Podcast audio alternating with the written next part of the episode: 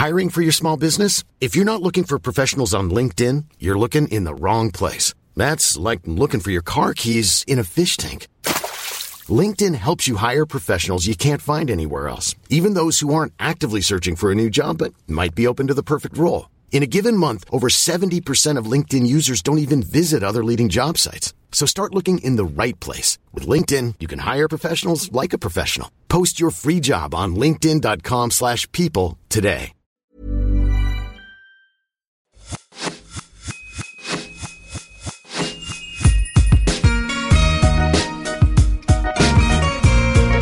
Bonjour et bienvenue sur L'Aléa, le podcast qui t'aide à devenir acteur de ta vie.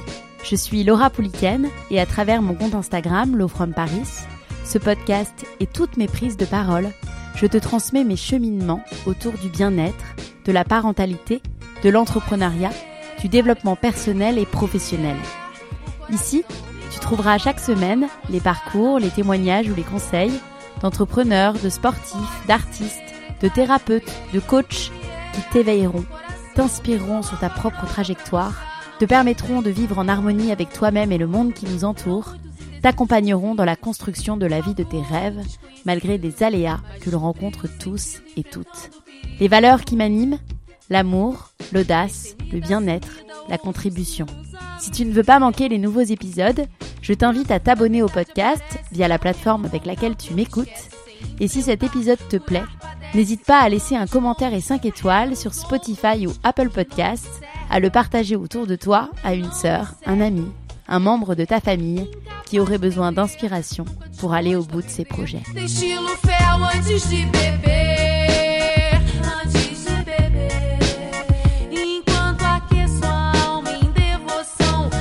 Mais quel boost Quel boost de vous retrouver une nouvelle fois en live chez Maison Ovaté avec mes audacieuses pour donner la parole à Pauline, fondatrice de la marque Loire Paris.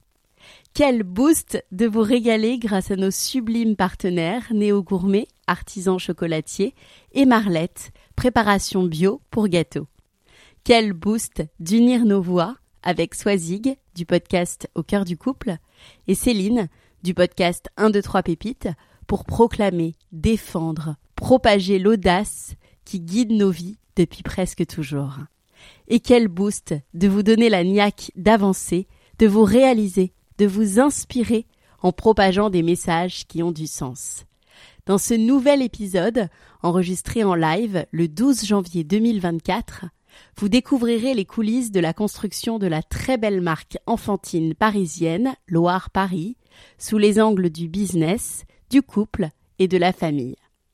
D'ailleurs, petite surprise, avec le code audacieuse au pluriel, vous avez moins 20% sur l'intégralité du site Loire Paris. Merci Balzac Paris de nous avoir habillés pour cet événement et merci mon mari Arthur pour les photos. Je vous souhaite une très belle écoute. Bonjour à toutes, merci beaucoup d'être ici pour cet événement Les Audacieuses. Je suis accompagnée de Laura Soisig, je suis moi-même Céline et surtout Pauline, notre invitée du jour de la marque Loire. Vous êtes là face à nous, une trentaine de femmes. On est hyper contente de vous avoir euh, et d'imaginer un concept et ensuite de le voir en vrai. Là, ça fait toujours son petit effet. Donc merci beaucoup.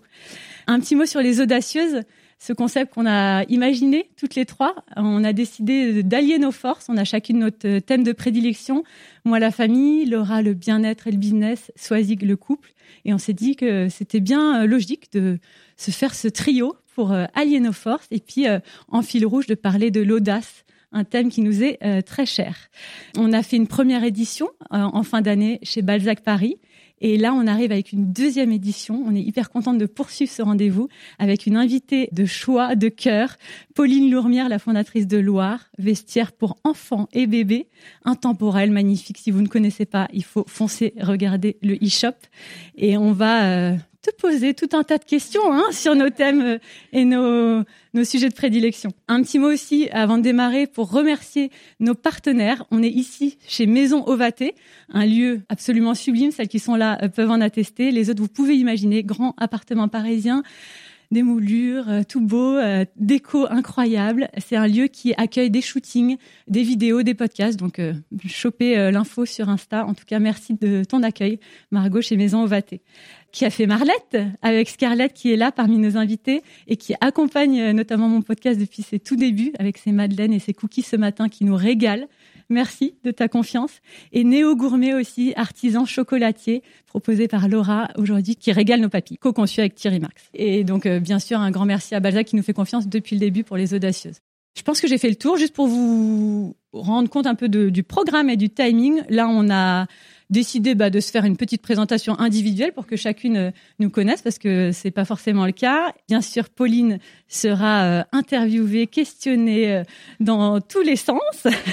Et puis il y aura un petit échange de questions-réponses si vous avez, évidemment. Et ensuite, on peut bien sûr encore prendre un, un petit verre et des gourmandises. L'idée, c'est que vous échangiez entre vous et que vous rencontriez aussi. C'est parti pour les présentations individuelles. Laura, je te laisse te présenter. Déjà, merci beaucoup d'être euh, toute là devant nous. Euh, comme dit Céline, on est toujours euh, hyper heureuse et hyper honorée d'avoir créé ce concept et d'échanger avec vous. Alors, pour ceux qui me connaissent pas, pour celles et ceux qui me connaissent pas, je m'appelle Laura, j'ai 35 ans, je suis mariée à Arthur et j'ai deux enfants, Victoire 4 ans et demi, Gaspard 20 mois. dans la vie, je suis productrice de contenu écrit et audio. J'accompagne les marques, les médias et les entrepreneurs qui me font confiance à imaginer du contenu unique sur leur plateforme. Je suis euh, spécialisée pour le moment sur euh, LinkedIn et j'ai créé ce podcast L'Aléa il y a trois ans et demi alors que je m'expatriais à Dubaï, alors que je devenais maman, j'étais en pleine recherche de sens, d'alignement, de succès, je me posais beaucoup de questions. Et donc, j'ai créé ce podcast que je voulais trouver, qui est un podcast business et développement personnel, avec deux types d'épisodes, des personnalités, donc des entrepreneurs, des sportifs, des artistes, qui viennent me raconter leur parcours et comment ils ont réalisé leurs rêves, comment ils se sont alignés, et des épisodes plus thématiques avec des experts sur des sujets précis. Les derniers en date, c'était comment gérer son stress, comment être plus positif. Et il y a un épisode en général toutes les semaines sur les plateformes d'écoute. Merci Laura, c'était efficace. Hein. là, j'ai la, pression. euh, donc bonjour à toutes, ravie de vous re-rencontrer pour certaines et de vous rencontrer pour la première fois pour d'autres. Donc moi, je suis Swazik Castelnerac, je suis la créatrice de Save Love Date, des outils de communication pour euh, les couples. Euh, j'ai 45 ans, je suis mariée avec Arnaud depuis 18 ans et ensemble on a euh, quatre enfants et je viens de Toulon. J'ai créé euh, Save Your Update il y a un peu plus de cinq ans maintenant, dans l'idée de de remettre le couple en valeur euh, dans la société, de lui redonner une vraie place. Enfin, je croyais vraiment qu'il avait perdu. Donc moi, je suis pas dans la thérapie. Euh, je suis vraiment dans l'idée du bien-être amoureux. Euh, vous êtes un couple qui, qui va bien. Eh bien, faites tout pour que ça continue. Je suis, mon credo, c'est vraiment l'amour durable. C'est ce que je prône en disant que ça peut être possible de rester en couple toute une vie et sans souffrir. en disant que ça peut être, ça peut rester hyper sexy, hyper cool, hyper protecteur aussi. Donc euh, voilà, moi c'est vraiment ce que le message que j'ai à cœur de faire passer euh, avec ma boîte. Et hum, j'ai un podcast qui s'appelle Au cœur du couple que j'anime avec Marie-Lise Richard qui pour le coup elle est psychologue et thérapeute de couple. Et l'idée c'est qu'on accueille sur notre podcast une femme, un homme, un couple qui rencontre une difficulté à qui on va essayer de donner des pistes de réflexion, des pistes d'action. C'est euh, une première porte en fait qu'ils ouvrent dans l'idée après d'aller plus loin. Et parfois on accueille aussi des experts euh, en couple. Donc on a eu Lorraine des on a eu euh, Thérèse Argot sur la pornographie, on a eu Anna Roy sur le côté euh, couple parental, couple d'amants. Donc euh, voilà, c'est assez assez riche. Alors pour ma part, je suis Céline Ferrari, je suis la créatrice du podcast 1, 2, 3 pépites. J'interviewe des parents que je trouve inspirants qui se livrent comme jamais à mon micro et euh, moi, mon truc, bah, c'est l'interview. J'aime poser des questions qui font réfléchir, des questions qui créent une émotion, et puis surtout dont les réponses apportent aux autres aussi. Je suis très attachée à ce sujet de la transmission au cœur de la famille, mais aussi à travers le podcast. Vous vous en doutez. Par ailleurs, je suis aussi freelance dans la communication. Je fais des interviews pour euh, pour d'autres euh, marques également. Et à titre personnel, je vis à Londres, expat toute récente depuis deux mois en famille avec donc Nicolas, mon mari, et euh, nos trois enfants de 2, 4 et 7 ans. Donc comme je le dis beaucoup dans mon podcast, c'est beaucoup, beaucoup de... Non, très peu de galères. et beaucoup de joie. Non, donc en, tout cas, le message que j'aime passer, c'est que oui, il y a des challenges, ça peut être difficile, mais il y a aussi énormément de joie et j'aime bien euh, apporter ce regard pour euh, s'en rendre compte et choper les pépites du quotidien. Voilà, je pense que je vous ai tout dit. Je pense qu'on peut y aller pour démarrer avec Pauline Écoute Pauline, on est ravis de faire ce podcast aujourd'hui euh, avec toi. Donc je crois que tu l'as compris, on va toutes te cuisiner sur nos sujets de prédilection. Donc tu auras des questions sur euh, ta famille, des questions sur euh, plus côté business et pour ma part, j'irai chercher un peu une histoire de ton couple, en tout cas enfin comment ton couple aujourd'hui a sa place dans dans ta vie, notamment dans ta dans Loire. Est-ce que tu veux bien pour commencer te présenter à nous? Merci Swadig, bonjour à toutes. Donc je m'appelle euh, Pauline, j'ai 39 ans, euh, je suis maman de trois enfants, bientôt quatre. J'attends un petit bébé pour le mois d'avril. J'ai deux grands, deux petits. Léopold a 17 ans, Honoré 11 ans, Marthe 2 ans et demi et donc c'est le petit bébé. Euh, j'ai co-créé des Loire avec euh, mon mari. Euh, j'ai fait, j'ai mis fin au suspense tout de suite à ta question. qui fait vraiment partie de ma vie professionnelle voilà, de façon euh, succincte. Euh, c'est comme ça que je pourrais me présenter. Alors moi, forcément, sur la famille, tu as présenté euh, ta petite tribu. Est-ce que tu peux m'en dire un petit peu plus sur ton contexte? Je suis toujours intéressée, notamment quand on va vers un, une famille nombreuse comme ça, quatre enfants à venir. Quel est ton contexte à toi? Est-ce que tu es ici d'une famille nombreuse toi-même? Est-ce que c'était un, un, rêve d'avoir une famille nombreuse? Et comment tu te sens l'accueil de, de ce quatrième? Alors souvent on me demande quel a été ton déclic pour avoir un quatrième. Alors j'ai, je vais fin au suspense également. Je suis issue d'une famille de quatre euh, et j'ai toujours, euh, je sais pas si c'était euh, pour coller au modèle familial, ce serait trop facile de faire ce raccourci, mais peut-être. Mais c'est vrai que j'ai toujours euh, senti que euh, j'allais avoir quatre enfants. En tout cas, c'était un désir profond d'avoir quatre enfants. J'ai deux grands qui ne sont pas les enfants de mon mari. Euh, donc j'ai eu une séparation et quand j'ai rencontré Grégoire, lui aussi est issu d'une fratrie de quatre. Pareil euh, comme moi, avec un grand désir de famille, on est très famille, proche de de, de nos familles et c'est euh, ça fait vraiment partie de de ça nous constitue en tant que personne, en tant qu'hommes et femmes, nos familles. je pense que si j'avais pas eu déjà deux enfants, il en aurait eu trois ou quatre. donc c'était une évidence qu'on ait qu'on ait ces deux enfants. On s'est rencontrés à 33 et 34 ans, donc le temps que la relation elle se mette en place, euh, on voit le temps défiler. Et à un moment donné, je lui ai dit, euh, il va falloir qu'on s'y parce que ça avance. Et euh, on a eu Marthe, euh, donc j'avais 36, 37, et donc là voilà ce bébé. Donc c'est vrai que pour moi c'était c'était une, une, évidence, quelque chose de très important et et en même temps avec cette vie effrénée parisienne, vie d'entrepreneuriat, c'est pas tous tous les jours simple, mais mais je ne pouvais pas tout sacrifier à l'entrepreneuriat, c'est énormément de sacrifices, vous le comprendrez au fur et à mesure de ce podcast. Et euh, sacrifier ce désir de famille, même si c'est vrai que c'est un vrai challenge à relever, mais ça, c'était pas négociable. Eh ben génial d'avoir gardé le cap et d'avoir pu réussir à accomplir ce rêve parce que malgré les aléas de la vie justement, tu aurais pu peut-être ne pas ne pas avoir ce rêve des quatre. Donc ouais, c'est vrai, c'était plus fort que moi. On te souhaite une très belle suite de grossesse et surtout, euh, je veux bien savoir dans quel état d'esprit tu es aussi par rapport à cette arrivée du quatrième côté euh, vraiment famille, puisque après on va beaucoup parler. Euh, vraiment famille, très sereine. j'ai j'ai une, une, forte tendance à, à être dans un déni total de la difficulté. C'est c'est une force. ça peut ça peut exaspérer parfois mon, mari parce que lui c'est complètement l'inverse et moi j'ai j'ai tendance à dire mais non mais ça va passer mais facile non mais c'est simple et j'ai vraiment ce tempérament qui est qui est qui est vraiment euh, ancré et je peux ça, ça peut aller vraiment même jusqu'au déni de la difficulté parce que et, et en, en, ayant ce tempérament et, euh, et ça en moi, ça me permet de même pas me poser la question. En fait, c'est tambour battant. Ma grand-mère, elle avait cette expression qu'elle disait tout le temps, c'est haut les cœurs. Et c'est vraiment mon mantra, c'est haut les cœurs, on y va. Et, euh, et j'appréhende cette, cette l'arrivée de ce bébé. En plus, euh, j'ai allaité Léopold, mon aîné, euh, deux ans. Donc euh, bah, c'était fichu quoi. Si t'allais ton premier deux ans, le deuxième, tu peux pas, tu vas dire ah non, toi ce sera trois mois mon pote. Non, c'est reparti pour deux ans. Marthe pareil. Donc je sais que ce bébé euh, pareil. Donc c'est vrai que ça, ça rajoute aussi de la fatigue, c'est sûr, mais mais j'affronte ça tambour battant. Moi, j'aime bien comprendre les origines d'un business, surtout quand c'est parti de l'écoute d'un rêve, puisqu'à 18 ans, il me semble, tu rêvais déjà de créer une marque de mode pour enfants, mais la vie a fait que tu t'es pas lancé tout de suite et tu as choisi une voie plus traditionnelle. Est-ce que tu peux me raconter justement les origines de Loire? Est-ce que c'est parti d'un déclic ou d'un cheminement? Un petit peu des deux, je dirais, mais véritablement des deux. Euh, effectivement, à 18 ans, euh, il n'est pas question que je m'oriente vers un métier créatif, pas par pression familiale, parce que mes parents euh, étaient pas trop là-dedans à mon grand désespoir. Ils étaient, c'est moi qui me mettais une pression de, de, de dingue. Enfin, pour moi, j'avais, euh, je voulais rentrer en prépa, euh, présenter l'ENM qui est l'école de magistrature. Euh, j'avais un fort désir d'avoir une vraie carrière de telle que je l'imaginais, et en même temps un fort désir de maternité. Et les deux étaient aussi puissants l'un que l'autre. J'ai le souvenir d'avoir des discussions avec euh, une de mes copines euh, devant la bibliothèque alors qu'on révisait notre bac, et je lui expliquais ça. Je lui disais que moi j'avais un vrai désir d'être mère au foyer, que c'était ma vocation. Et elle me disait, mais euh, comment tu peux dire ça euh, c'est- Ça lui paraissait absurde à 18 ans. euh. Et elle me dit, mais alors à quoi bon faire une prépa À quoi bon faire Sciences Po à quoi, à quoi bon tout ça? Je veux, je, je veux savoir, je veux être cette femme-là, mais je sais que j'ai ce, ce désir de maternité et de mère au foyer.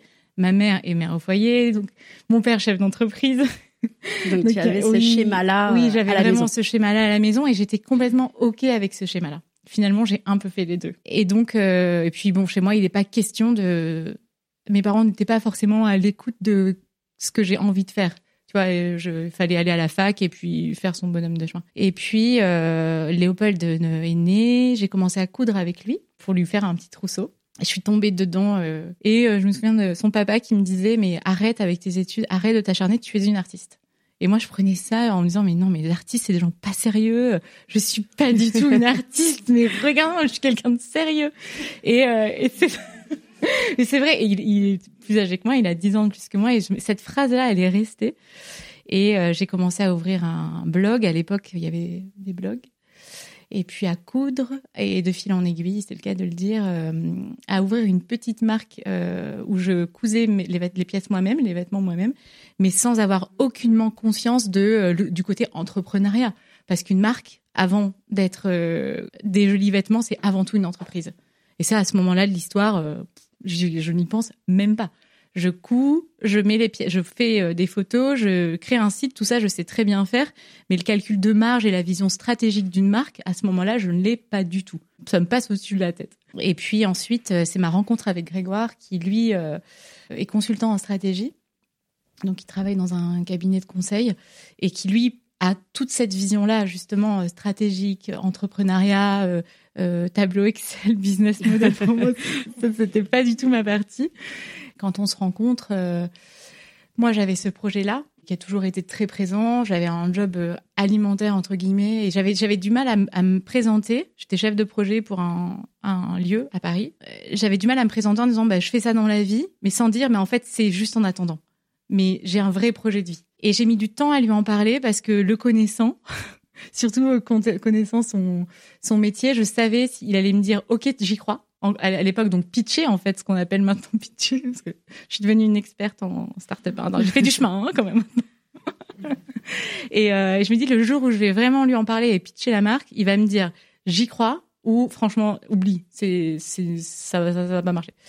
Et j'ai mis un certain temps à lui en parler, j'ai fini euh, par le faire. Et lui m'a avoué qu'il avait toujours eu envie de se lancer dans l'entrepreneuriat, mais il avait jamais eu ni le courage ni l'idée. Et moi je lui ai amené euh, l'audace, le courage et, l'idée. Parce que moi c'est pas pas une marque que je voulais monter, c'est pas une entreprise que je voulais lancer, c'est c'est Loire, c'est cette marque là. Et donc voilà, ça a été cette rencontre-là. Et ensuite, le vrai déclic, pour la petite, petite anecdote euh, rigolote, on marche sur le chemin de Saint-Jacques euh, tous les ans, on fait un bourg en famille. Et euh, on arrive dans un village en, à Aubrac, 40 habitants, minuscule. Enfin, il y a, y a juste une église. Enfin bref, c'est vraiment paumé. Et euh, je rentre euh, prendre un truc à boire euh, et je vois en fait des, des bières Philippe Stark, plein d'objets hyper design. Je me dis mais qu'est-ce que c'est quoi ce sourcing de fou Qui est cette personne en fait qui, qui enfin d'où d'où à Aubrac y a un sourcing de ma boule comme ça avec des bières de, de Philippe Stark, des trucs. Et je parle avec une femme tout habillée en lin. On parle pendant une heure des rencontres de la vie. Elle m'explique son son son histoire, son parcours complètement dingue qu'elle a acheté euh, des châteaux, qu'elle refait des châteaux, qu'elle a eu des revers de fortune. Donc je me dis mais comment on fait quand on a on n'a pas d'argent pour euh, après acheter des châteaux? Enfin je comprenais rien au truc. Et je finis à la fin par lui dire mais qui êtes-vous? Qu'est-ce que vous avez fait dans votre vie pour en être là aujourd'hui? Et, et elle me dit bah c'est quand j'ai vendu tartine. Oh! Là et là, en fait j'étais en train depuis une heure de parler avec la fondatrice, c'est la personne qui a euh, dirigé Tartine et Chocolat. Et à ce moment-là, je suis au moment où je, je suis sur le point de, de me lancer. Et c'était l'été, j'avais quitté mon job, je devais rejoindre un projet. Et sauf qu'au fait, ça brûlait, ça brûlait, mais il me manquait la confiance en moi que je n'avais pas du tout à cette époque. Et là, je rencontre Catherine Pinvin à Aubrac, sur le chemin de Saint-Jacques de, de Compostelle, étant croyante. Je me dis mais c'est c'est pas la providence ah bah c'est pas qu'elle m'envoie des signes, c'est que c'est sûr, ça devait se passer comme ça. C'est évident. Et euh, et puis la Grégoire qui lui derrière pousse mais montre-lui, montre-lui, montre-lui les photos, montre-lui ce que tu faisais. Et je lui demande toute penaude, je retrouve des photos de mon, cette petite marque que j'avais, je lui montre le style et tout, elle me dit "Ah mais c'est super joli." Euh, bah oui, ça fait ça fait penser un peu à tartine mais mais lancez-vous, mais il faut et puis pour vous lancer, il vous faut une marraine. Si vous voulez, je peux être votre marraine. Et là, on sort de là. On se dit mais qu'est-ce qui s'est passé? Le courant pas super bien. Total, je rentre à Paris, on se décide, je me lance, je travaille sur un sur un doc pendant un mois, un mois et demi pour le présenter à Catherine Berman parce que c'est mon point de départ cette femme. Je me dis c'est il faut en fait euh, faire ce ce, ce travail là, lui présenter ce que va être euh, la marque et c'est elle qui va me lancer. Je travaille là-dessus pendant euh, longtemps, beaucoup trop longtemps aux yeux de mon de mon associé et Marie. Il comprend pas pourquoi ça prend autant de temps. Je finis par lui envoyer le mail. Elle ne me répond jamais. Euh, je sais qu'à ce moment-là, elle était malade. Alors il y a plein de choses. Je pense que je sais pas trop ce qui s'est passé. Je, je, connais aussi le tempérament des artistes pour avoir un peu ce truc-là. Et en fait, parfois on s'emballe dans des, oui, dans des projets pris par son émotion, pris par l'envie du moment. Et en fait, à France, dit attends, dans quoi je m'embarque là? Je vais être marraine d'une marque qui se lance de machin. Attends, c'est, enfin, je sais pas ce qui s'est passé, mais en tout cas. Mais c'était au moins le step qui te fallait. Exactement. Au moins, en fait, d'être un peu euh, adoubé par euh, Catherine Pinvin me dire ouais c'est bon on y va. Et puis voilà. aussi ça lui s'est dit attends si elle elle dit que c'est ok peut-être qu'il y a un truc à faire c'est passionnant. Franchement, Pauline, euh, moi, je suis aussi une, tu vois, une, admiratrice de Catherine Pinvin. J'ai lu ah son livre, ouais. Euh, elle est incroyable. Franchement, au début de quand j'ai lancé Sild et, euh, et, sa biographie m'avait vraiment scotché. si vous la connaissez pas, elle est passée en podcast il y a pas très longtemps, je crois, sur Pauline Legnaud notamment. Ah. Et vraiment à écouter, elle, est assez, elle, elle est assez bluffante. Ouais, elle est assez bluffante. Mm. Et elle m'a dit une chose. déjà, elle a une histoire de vie pas possible, pas possible. C'est assez rocambolesque ah sa vie. Complètement. comment on se demande comment elle a pu faire tout ça sur une seule vie. Ah ouais, et puis mm. même quand elle, est, quand, quand, elle a vendu tartines et chocolat, ça a été catastrophique pour elle parce que elle est tellement dans l'émotion, tellement, tellement vraie qu'en fait elle s'est faite rouler dans la farine. Et elle m'a dit une phrase qui a été déterminante. Mais peu importe que ce soit pour de la création pure, type une marque de vêtements, mais aussi la création d'une entreprise euh, dans n'importe quel domaine. Euh, créer, ce n'est pas euh, une envie, c'est un besoin. Et ça, quand elle a dit cette phrase, ça a tout changé pour moi.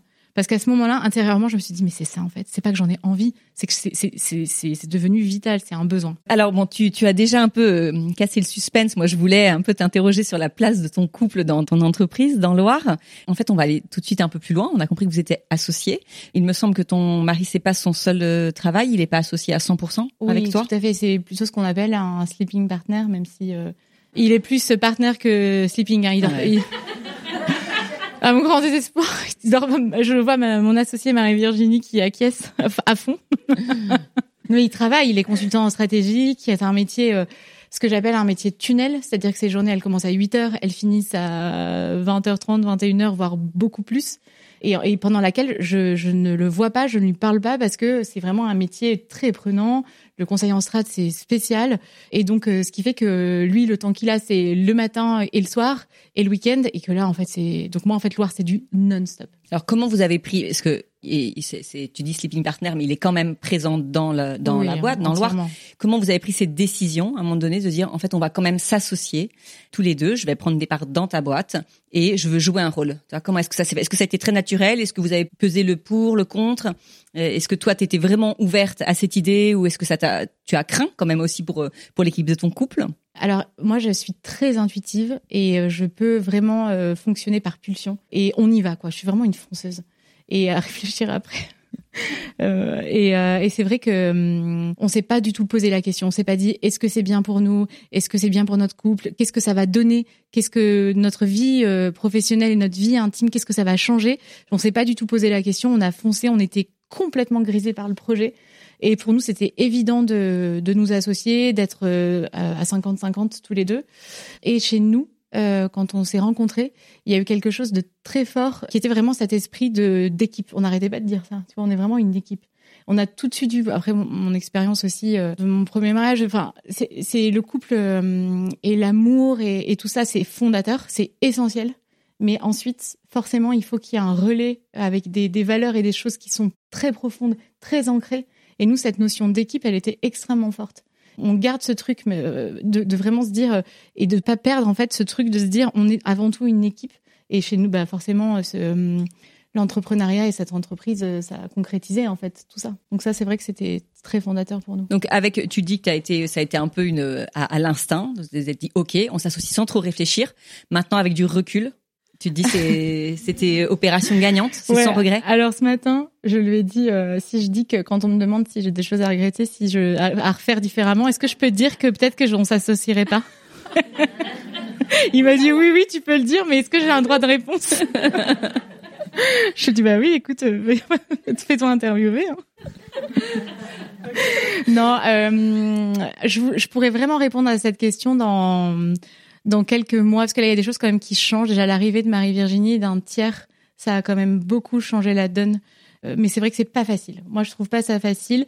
Comme je disais, euh, je suis parfois, je préférais me être avoir une grosse pression ou avoir un des discussions pas très sympas avec un un associé euh, lambda. J'ai pas j'ai pas envie d'être de de, de de parfois être très agacée par mon mari en fait.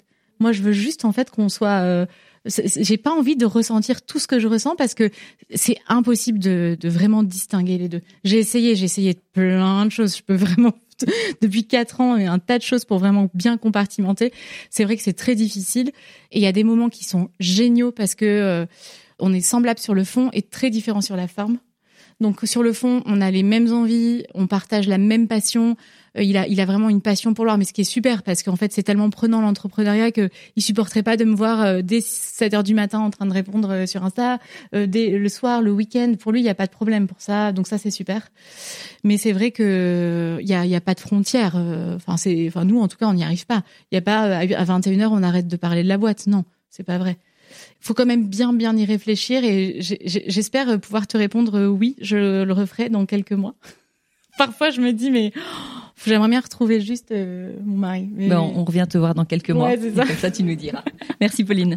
Pauline, on a compris que la création de Loire, c'était un besoin viscéral. C'était aussi, j'imagine, un besoin de, de trouver l'équilibre, comme on le cherche beaucoup euh, dans sa vie euh, de femme, euh, sa vie de famille, euh, sa vie de couple et, et son envie d'entreprendre. Avec du recul, là, ça fait combien de temps Loire a été lancée en quelle année? En 2019 et, et on a ouvert le e-shop en avril 2020. Donc ça fait Voilà. Donc, euh, avec ce, ce recul de ces 3-4 ans, euh, est-ce que tu as des clés à nous partager sur le fameux équilibre de vie qu'on cherche? Et on est beaucoup dans la salle à, à avoir envie de, de trouver euh, ces clés.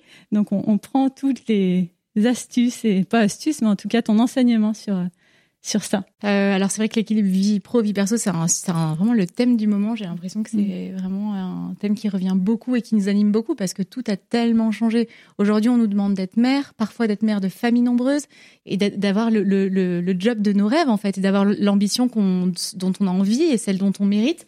Et en fait conjuguer les, les deux c'est c'est Est-ce possible? Et en, en vérité, c'est pas possible. Moi, je pense que la clé, c'est d'accepter ses choix, mais vraiment en pleine conscience, en se disant, je veux être une mère de famille nombreuse et être présente pour mes enfants. Bah, Mon entreprise, elle avancera pas aussi vite que si j'étais euh, euh, célib, que si j'étais euh, une maman qui euh, est ok pour que ses enfants soient gérés par des nounous jusqu'à 20 heures, euh, qu'elle les voit peu. En fait, il faut être au clair avec ses choix. Moi, je sais que je ne peux pas aujourd'hui euh, ne pas être présente pour mes enfants. Je, vois, je comprends, je comprends pas pour moi le concept d'avoir des enfants et, et de pas les voir. Donc c'est vrai que l- il y a un tunnel euh, 17h30, euh, 20, 20h, 20, 21h. Surtout avec euh, maintenant euh, collégiens, lycéens où il y a quand même beaucoup de taf. Hein. Euh, moi, je sais que j'ai un, un de mes enfants qu'il faut que je suive beaucoup pour pour que ça marche. On croit beaucoup que la petite enfance est très prenant. C'est bien sûr le cas, mais ça se poursuit et il y a vraiment un besoin de grande présence aussi auprès des, des plus grands. Ah mais entièrement Mm. ça, je l'ai entendu tout le temps. J'y croyais pas. Je me dis mais non, ce qui est dur c'est les nuits. Ce qui est dur c'est c'est Mm. J'entends- je vois que ça fait nom de la tête devant moi. Mais en fait, non, non, ce qui est, ce qui est vraiment prenant, c'est à partir de CM2 6e, moi, je trouve que ça se corse vraiment. Et je trouve que pour bien vivre cet équilibre vie pro, vie perso, il faut accepter qu'on peut pas tout faire, qu'on peut pas tout avoir. Et euh, mon entreprise, elle avancerait beaucoup plus vite si, euh, si je, si pas ce côté maman qui me prend énormément de temps.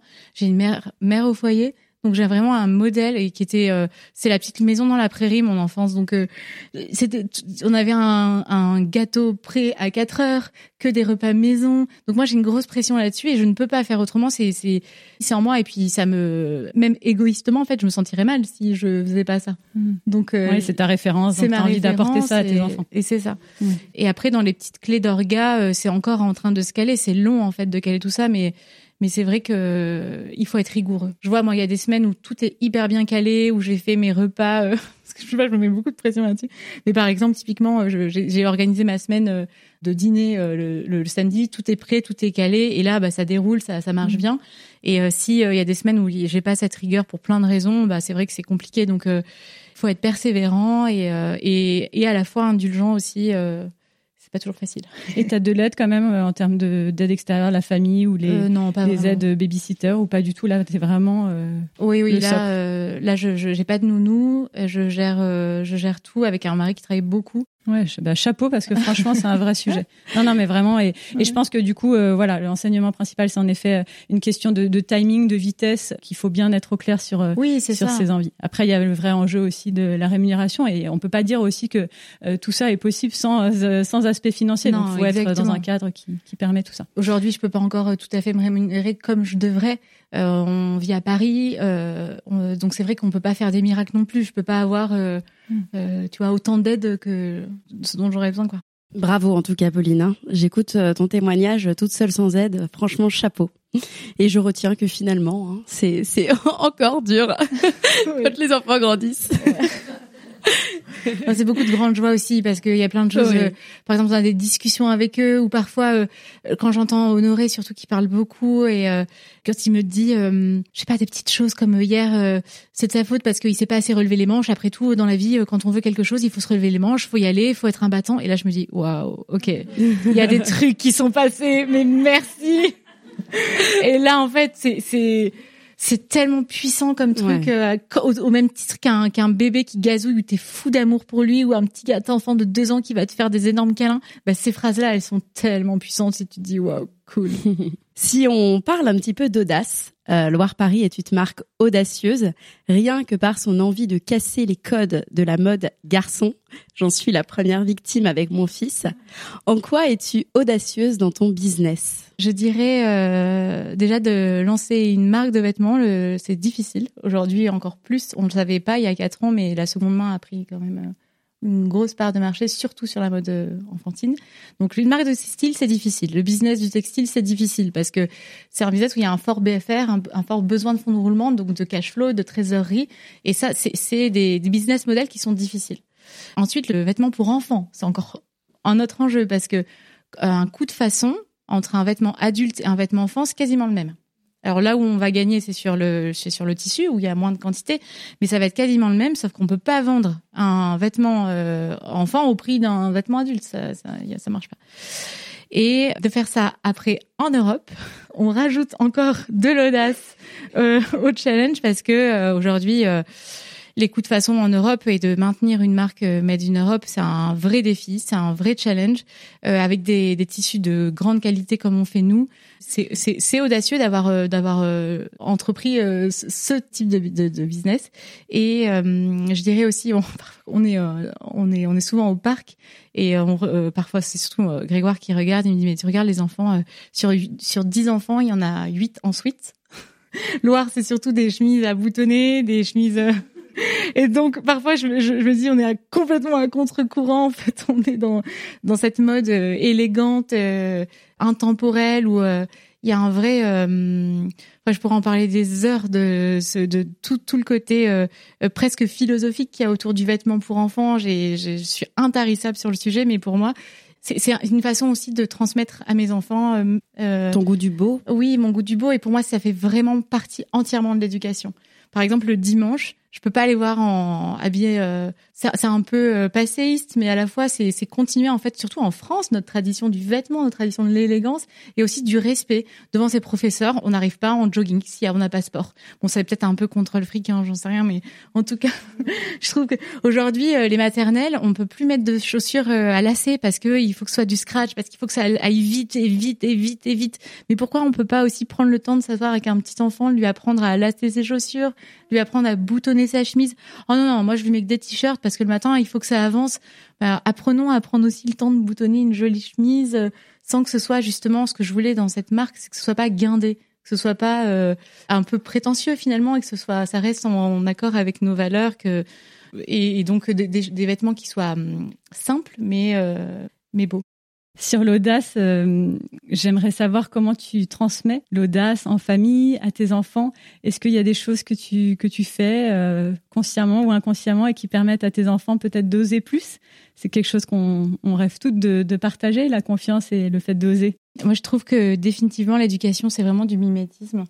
Euh, c'est ce qui marche le mieux en fait. Donc c'est ça, en ça aussi que donner la vie et fonder une famille, c'est génial parce que c'est un peu un garde-fou tu sais que tu dois toujours être euh, au top parce que à côté de toi, tu as deux, trois, quatre petits espions qui regardent tous tes faits et gestes euh, et, qui vont avoir sens à tout. Donc l'audace, c'est, c'est, on, on, transmet. Moi, je trouve que vraiment l'éducation, c'est beaucoup, beaucoup de mimétisme. Plus avec les grands, où je, je vais, euh, c'est vrai, faire un gros travail sur la confiance en soi et sur, c'est vraiment ce travail-là, moi, que je fais avec mes enfants pour, voilà, avoir eu des gros freins et je trouve que ça peut être un vrai handicap. Alors, comment tu l'alimentes, cette confiance? Est-ce que tu as un exemple? Oui, je leur parle. En fait, je dis vraiment à Honoré, je lui dis souvent, par exemple, euh, on a été vraiment élevés, nous, dans l'humilité. On ne se met pas en avant. On est vraiment le, côté prétentieux. Et Grégoire, il est comme moi, voire pire encore. Et en fait, ce truc-là, il faut pas que ce soit un frein à avoir conscience de sa valeur. Et moi, je, je dis à Honoré, euh, souvent, il, me dit ah oui, mais un tel, il se regarde trop dans la glace, il est vraiment complètement narcissique. Donc je vois qu'en fait c'est quelque chose qui le dérange puisqu'il le remarque. Mais je veux quand même qu'il ait conscience de ce qu'il vaut et qu'il ne se brade pas ni dans ses relations avec avec l'autre, ni euh, pour son travail, ni qu'il ait vraiment conscience de ce qu'il vaut et tout en étant en, gardant et on peut faire les deux. C'est c'est pas du tout opposé ce que j'ai cru pendant des années que si on avait confiance en soi, ça veut dire qu'on est quelqu'un de prétentieux, mais non d'avoir vraiment euh, vraiment de lui et ça je lui dis texto en fait. Mmh. C'est même pas. Euh, j'ai vraiment des discussions là-dessus et je en parle souvent, régulièrement, euh, d'avoir conscience de, de, sa valeur. Euh. Et c'est peut-être en mettant en avant ses valeurs et en lui disant ses valeurs aussi que tu vois en lui, ouais, que tu peux aussi et de valoriser effectivement. souvent un enfant qui ça a un lien avec l'éducation positive, un enfant qui fait pas de bruit, qui est tout sage, qui est dans son coin, on va pas lui dire mais qu'est-ce que t'es sage, c'est super ce que tu fais. Un enfant qui fait du bruit, on va lui dire immédiatement, euh, là tu es agité, euh, c'est c'est pénible. Euh, et de, Moi j'aurais dit ça je fais. Ouais, ça. mais merci pour ce discours très tranquille. mais euh... oui, d'aussi dire quand c'est bien. C'est ça. Et ça, je fais très attention à ça. Mon grand, par Léopold, est très très calme. Euh, lui, c'est un enfant qui a été hyper facile à élever, qui n'a jamais bougé. Encore maintenant, à 17 ans, euh, je racontais tout à l'heure, euh, on a on a beaucoup marché là pendant les vacances pour à Noël pour un ado de 17 ans. Franchement, aller au parc avec sa petite sœur et et, ça durait, ça durait, ça durait. Et à la fin de la journée, je dis ça va, chérie, c'est pas trop long. Et il me dit bah si, c'est chiant. Je dis mais et tu et je dis et je dis tu dis rien? Il me dit bah non. Enfin j'attends. Et donc là, on a vraiment fait attention à lui dire euh, à la fin, j'ai dit Léopold, vraiment, t'as été euh, remarquable, t'es vraiment très patient. Qu'est-ce que t'es gentil, euh, bravo mon chéri. Enfin voilà, mm. de, valoriser en fait quelque chose qui pourrait passer complètement. Il fait pas de bruit cet enfant, donc en fait, tu vois, tu pourrais l'oublier. Alors que non, c'est super. Alors si tu veux bien, Pauline, on va revenir un peu sur euh, sur ton couple. Euh, on l'a bien compris, vous avez tous les deux des professions, des vies pro très prenantes. On vient de, de faire un épisode sur au cœur du couple avec Emmanuel d'ailleurs, qui est là sur le le, le danger justement de de cette vie pro, de la façon dont ça va impacter le couple et comment un couple peut se perdre dans dans ses rythmes et s'oublier. Est-ce que tu peux euh, nous livrer quelques clés que, que vous avez mis en place tous les deux, même si tu nous dis que tu fais les choses de façon très instinctive, je pense qu'il y a quand même peut-être certainement des règles que vous avez établies, des routines euh, qui vous permettent de préserver votre couple, parce que faut le dire, c'est quand même euh, le couple qui est à la base de, de la famille que vous construisez. Donc euh, oui, j'imagine dans tout ce que tu dis, dans les dans les valeurs que tu mets en avant, c'est un essentiel pour pour vous deux. Que tu nous, tu vas nous livrer quelques clés qui vous permettent vraiment de de faire que votre couple il est il est il est préservé et il reste votre priorité euh, à tous les deux. Quand je dis priorité, c'est pas forcément en termes de temps, évidemment, parce que c'est c'est impensable, mais en tout cas en termes de peut-être de d'action, de, pensée, de. Oui, alors c'est vrai que c'est des choses où j'ai je vais être moi beaucoup plus euh, que lui, mais je ne peux pas accepter avec tout ce qu'on a partagé au début de notre relation et à combien elle a été belle, combien elle a été. euh, Enfin moi j'ai vraiment eu le sentiment de rencontrer mon âme sœur. On a des parcours très similaires, on a tous les deux trois frères. Euh, Il y a eu plein de petites choses comme ça. On a des, éducations qui sont très similaires. Il y a eu ce truc d'équipe et d'âme sœur et de, de, de- qui était tellement fort qu'en fait aujourd'hui, avec notre vie qui est quand même particulière euh, du fait qu'on est associés, euh, je ne peux pas accepter que que ça se perde. Et ça, c'est quelque chose pour moi qui est qui est difficile. Et donc c'est vrai que c'est moi qui vais plus aller euh, chercher euh, quand euh, ça- on peut on peut je peux je peux pas le faire. euh, Je le fais pas vraiment pas tous les semaines, voire pas tous les mois, mais vraiment quand c'est quand je me dis bon là on est trop en train de se perdre dans le quotidien, vraiment de de le solliciter pour qu'on fasse des vrais temps d'échange et de parole au cours d'un dîner ou de et ce que je ce que je fais comme c'est euh, quelqu'un d'extrêmement organisé, qui est consultant, qui a vraiment, je lui envoie des invitations dans son agenda. Ouais. Je lui envoie, rendez-vous. Ouais, c'est ça. Je lui Ouais. envoie des notes, euh, tu sais, des- avec Google ou euh, machin. Euh, je lui envoie euh, soirée surprise. Euh, après, je lui mets la date, parce qu'on peut mettre le, le- on peut lui mettre le- l'adresse, pardon, dans le dans le dans, dans, l'invite là. Et euh, je lui envoie ça, et puis je vois, tu sais, tu, me- tu vois, la personne a accepté peut-être ou non. Donc je lui fais des trucs comme ça, euh, soirée surprise, euh, rendez-vous à telle heure, euh, pour euh, voilà vraiment euh, impulser en fait des moments euh, où on va être euh, tous les deux. Alors c'est vrai que ce que j'ai j'ai du mal à mettre en place, c'est de lui expliquer que dans ces moments-là, on ne parle pas de Loire, ce qui arrive rarement. Mais en tout cas, c'est vrai que c'est c'est un vrai sujet. Et, euh, Et dans votre quotidien, tu vois, dans l'organisation d'une semaine, d'un week-end, est-ce que vous arrivez à vous préserver du temps à deux, même Non, tu vois, ne serait-ce que 20 minutes, ne serait-ce que non, est-ce que vous avez je- votre je- routine? je On est là pour parler vrai, donc euh, non, vraiment pas du tout. C'est la, la barrière euh, vie pro vie perso, elle est très poreuse chez nous. Et j'écoutais un podcast d'un, je sais plus quelle marque, où il travaillait en couple, et elle, elle disait quelque chose d'assez juste, et je me suis retrouvée là-dedans. C'est qu'elle a accepté que euh, son équilibre soit soit un déséquilibre. Nous, c'est complètement déséquilibré. C'est-à-dire qu'il n'y a pas de vie. euh, j'ai pas ma vie de femme, ma vie de, maman, ma vie de couple. Il n'y a pas ça chez nous. Chez nous, c'est boulot et enfant. On est hyper heureux quand on est avec nos enfants. C'est pas qu'on on saurait pas quoi se dire quand on est tous les pas du tout. Mais en fait, on a tellement peu de temps que pour l'instant, en fait, notre équilibre, c'est d'avoir ce- cette sorte de déséquilibre, d'être tout le temps avec nos enfants et de pas avoir euh, finalement une vraie frontière où on se dit euh, on prend du temps pour soi. Et d'ailleurs, ça nous fait marrer parce que l'année dernière, euh, pour la fête des mères, on est allé dîner dans un joli restaurant et puis on se marrait sur le trajet parce que il me disait oui, Pauline, c'est pour se retrouver. Donc on prend ça plutôt à plutôt à la rigolade, mais mais c'est vrai que j'aimerais bien dans mes challenges de 2024 avoir vraiment plus de temps pour nous. Ouais. Ouais, parce que tu vois, quand je te disais, est-ce que vous vous arrivez à vous retrouver tous les jours, et tu dis non, en fait, a- la vie pro prend tellement de place, mais en fait, vous pouvez vous retrouver tous les deux, même s'il y a un sujet, le sujet vient sur Loire ou ou sur sa journée de travail. En fait, c'est, je pensais plus au fait d'être euh, dans ce moment posé en tête à tête pour se parler de sa journée. Tu vois, ce qu'on a vécu, euh, ce qu'on a, ce qu'on a ressenti, ce qui nous attend demain. Tu vois, en fait, pour garder le lien. Ça, je Oui. pense que. Mais ça, en revanche, on le fait euh, beaucoup et tous les jours, ça c'est sûr. Ils rentrent souvent tard, donc euh, on va, on dîne pas tout le temps euh, ensemble en famille, mais euh, je le laisse jamais dîner seul. Enfin, c'est impensable. Je trouve ça trop glauque, trop horrible. Et, euh, et puis, mais on a besoin de débriefer, on a besoin de se parler. euh, euh, c'est vrai que tous les soirs, effectivement, on a, on a ce moment. Et ça, c'est vrai que c'est un. En fait, je m'en rends pas compte, mais c'est une sorte de petit rituel où chacun parle de sa voilà, journée. tu vois, tu vois, finalement, on y arrive. J'ai eu la réponse que Non, je voulais. vrai. On fait un tour de table quand on dîne ensemble. euh, qu'est- Qu'est-ce que tu as fait aujourd'hui Et chacun, euh, chacun euh, parle de sa journée. Ouais. Après ce joli parcours, autant sur la vie de famille, sur la vie de couple que sur le business, j'ai une dernière question. Si c'était à refaire, est-ce que tu le referais? Et si oui, qu'est-ce que tu ferais différemment? Euh, si c'était à refaire, évidemment que je le referais. J'en parlais avec Marie-Virginie aussi, qui elle a eu pour euh, le coup un vrai changement de vie. Un... Elle, elle avait euh, une carrière et euh, c'est pas comme c'est pas comme moi où j'étais euh, longtemps mère au foyer, puis j'avais ma petite marque où j'ai vraiment euh, une reconversion. Voilà, c'est le mot que je cherchais. Marie-Virginie, c'est une vraie reconversion et souvent. Je, je, je l'entends dire. Oui, bien sûr que l'entrepreneuriat c'est une vie qui est complètement différente, qui est qui est dure, mais mais à refaire, je le referai parce que c'est des challenges et c'est des c'est une adrénaline euh, et c'est hum, encore une fois c'est c'est quelque chose que j'avais au fond de moi qui était au-delà de l'envie. Donc euh, oui, bien sûr, je le referai euh, sans aucun problème.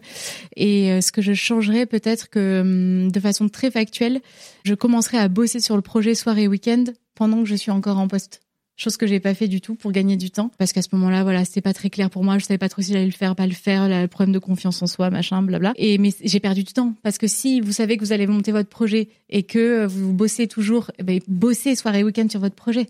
Euh, ça vous fera gagner énormément de temps parce qu'il y a ces fameux deux ans qui passe très très vite quand on et, ça passe ça tout le monde me l'avait dit et j'y croyais pas mais franchement ça passe à la vitesse de la lumière. Donc si vous gagnez du temps déjà euh, et que vous bossez sur votre projet avant euh, ça et peut-être que tout de suite euh, je m'entourerai plus peut-être que j'irai vers l'association avec parce que Grégoire il est pas opération hein, il est pas du tout avec moi au quotidien il gère rien en dehors de piloter la stratégie, euh, il est, pas, il a pas les mains dans le cambouis comme nous. Et peut-être que tout de suite, en fait, avoir un associé, c'est quand même vraiment chouette. Parce qu'être seul, c'est pas facile. Et de pas hésiter à frapper aux portes tout de suite, aller voir euh, des personnes qui ont monté des entreprises, qui ont réussi, en, enfin en tout cas de ce qu'on voit de, l'extérieur, de s'entourer et peut-être aussi de pas, euh, si on croit en son projet, et c'est plus que qu'y croire en fait, c'est vraiment avoir une sorte de flamme et avoir un, un truc où vraiment on est, on est, on a une intuition que c'est sûr que ça ça, ça, ça a sa place et ça va marcher. De pas s'excuser, de pas dire euh, parce que j'entends beaucoup ça. Mais moi, parce que moi, je viens peine de me lancer, donc euh, devant mon atelier, j'ose pas euh, négocier des quantités, j'ose pas négocier des prix, j'ose pas parce que tu comprends. moi, je suis personne, j'existe pas. Non, ta marque, elle vaut déjà quelque chose. Combien il y a de business qui lèvent des fonds sur des PowerPoint? Ils ont pas un client, ils ont ils ont rien fait, ils ont juste une idée. ne pas hésiter en fait à croire en son projet et, se positionner tout de suite en disant j'ai de la valeur, mon projet il a de la valeur, j'y crois, donc euh, je suis pas, je m'excuse pas et parce que c'est en donnant, en ayant confiance qu'on donne confiance. Tout à fait. Sur l'entourage, est-ce que tu as des recos, des groupes d'entrepreneurs que tu as pu rejoindre, qui ont pu t'aider? Ah, Je suis trop nulle pour ça, vraiment. ah, je, je, au networking, tout ça, je, je, je suis vraiment, vraiment nulle. Je, je fais pas du tout tout ça. Je devrais et j'aimerais bien le faire et ce type d'événement aussi. Oui, voilà. vous pouvez papoter euh, après sur vos activités euh, respectives. Je vais finir par ces quelques mots. Merci beaucoup déjà, Pauline, bien Merci sûr, à vous. Merci pour tout ce parcours. Je vais finir par, des, par quelques mots sur l'audace. L'audace, on ne la voit pas, on ne la touche pas, mais elle est là, bien présente. On en a toutes besoin, car c'est elle qui nous rend libres d'agir, d'aimer, d'expérimenter. Parfois crainte par celles qui n'ont pas l'habitude d'en abuser. Que ferions-nous pourtant sans ce soupçon de folie? Ce soupçon qui transforme les idées en projets, les failles en force et les rêves en réalité. Quand on n'y croit plus, l'audace est là, telle une boussole pour nous guider. Et si on rencontre l'échec, ce n'est jamais l'audace que l'on va regretter. Merci, chère audace, car sans toi, pas grand-chose ne se passe. Est-ce que tu veux ajouter quelque chose, Pauline, pour conclure? Oui, bien sûr. Euh, déjà, je vous remercie toutes. Merci euh, d'avoir repris ce temps de partage avec nous. Et hum, vous avez sur la, au niveau du buffet des cabas euh, Loire qui sont pour vous, des cadeaux que, que, l'on vous offre, qui sont réalisés à partir de nos chutes de tissus de nos anciennes collections. Par ailleurs, on mettra aussi un code promo en place pour vous et puis pour les auditrices, mais sur la nouvelle collection que vous recevrez, ce sera on communiquera dessus. Et donc, on mettra pour découvrir euh, notre nouvelle collection printemps-été qui réserve beaucoup de surprises. Suivez les actus de Loire, il y a plein, plein de nouveautés. Et je crois aussi qu'il y a un petit sachet de thé. Oui, tout à fait. Un thé qu'on fait en collaboration avec une jolie marque aussi euh, euh, familiale, Collection Thé. Et voilà, vous pouvez vous servir également. Et vous avez aussi une carte postale euh, question Save Update. Donc euh, voilà, vous pouvez prendre pour un petit euh, moment en, amoureux. Merci encore de ta confiance, Pauline. C'est parti d'une rencontre Instagram. Hein. On connaissait Pauline par différents biais les unes les autres. On l'a invitée, Pauline, à la première édition chez Balzac. Et à la fin de cette édition, on s'est dit, tiens, Pauline, tu viendrais pas à la prochaine. Donc c'est très plaisant de voir que toutes ces petites idées mises en place ont donné ce, moment euh, avec vous. Donc, euh, merci beaucoup à toutes. Alors, on va terminer avec la séance de questions-réponses. La première concerne le choix du nom Loire. Il a été posé cette question. Pourquoi Loire? Alors, au tout départ, euh, ça devait s'appeler Premier Atelier. C'est Grégoire qui avait trouvé le nom. Je trouvais ça génial. Il y avait vraiment le côté premier pour l'enfant et puis atelier. Mais entre ce moment-là et le moment où on a lancé Loire, il y a eu énormément de maisons ceci, maisons, maisons, ateliers. On s'est dit c'est pas assez personnel. On a tourné dans tous les sens. J'ai proposé plein de noms et en fait, j'ai mélangé des syllabes euh, de mon nom et du sien. Donc, euh, Loire, c'est le Loire de Grégoire. Le Loire de Grégoire. Et Lou, c'est le début de mon nom de famille. Et je suis tombée sur ce mot et on l'a tout de suite adoré. Et on a trouvé qu'il y avait un côté euh, très élégant avec une cette sonorité très ouverte. Loire, c'est un mot qui est élégant et en même temps assez terreux parce que Loire, c'est un petit animal de campagne. Et donc il y avait ce côté, euh, ce qu'on imaginait de cette marque, c'est-à-dire élégante mais euh, mais assez proche de la terre finalement.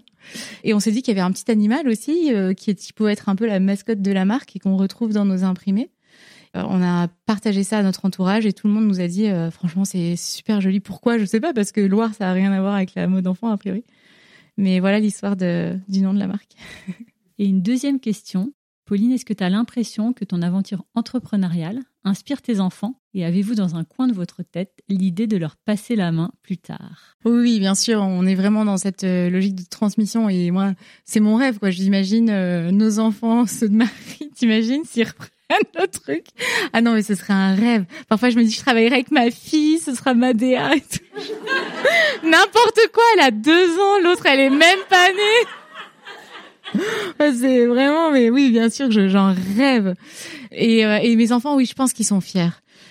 Voilà, encore une fois, j'ai ce modèle de mère au foyer euh, et je, je, trouvais que c'était parfait, c'était l'équilibre parfait. Et aujourd'hui, j'ai découvert autre chose avec notamment ma belle-mère qui qui a une qui a eu quatre enfants, qui s'est arrêtée mais qui a repris et qui a monté son entreprise euh, après.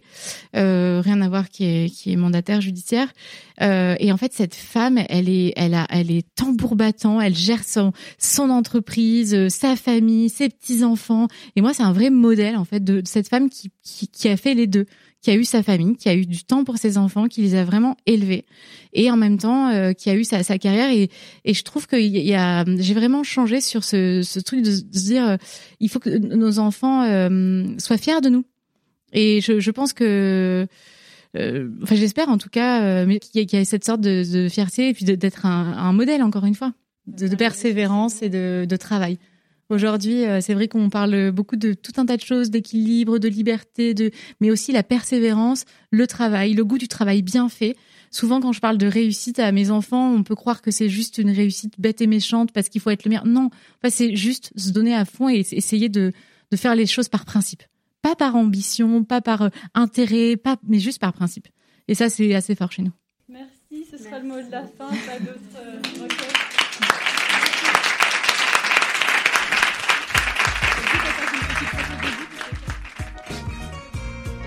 Cet épisode est maintenant terminé. En espérant qu'il vous ait plu, je vous donne rendez-vous maintenant sur le compte Instagram lalea.podcast pour découvrir les coulisses de l'interview.